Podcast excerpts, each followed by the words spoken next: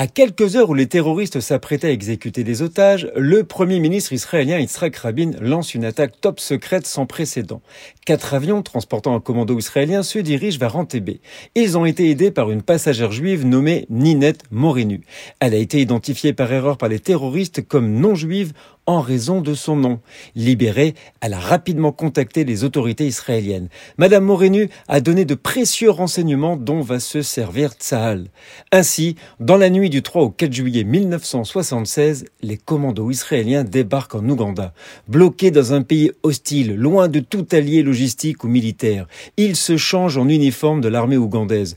Leur plan était de faire semblant d'être un cortège transportant Idi Amin, triomphant l'aéroport où les otages étaient détenus. Leur stratégie a failli échouer.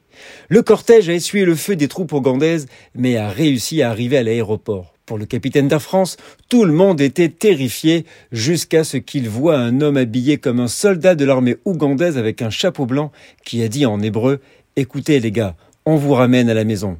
Puis, un combat s'engage avec les soldats israéliens, les terroristes et les troupes ougandaises. Trois passagers sont tués. Ida Borochovitch, Jean-Jacques Memoni et Pasco Cohen. Une quatrième passagère, Dora Bloch, hospitalisée auparavant dans un hôpital ougandais, y sera assassinée après le raid. Un soldat israélien est tombé, le lieutenant-colonel Jonathan Netanyahou, frère aîné du premier ministre actuel, Benjamin Netanyahou. Nous sommes le 3 juillet.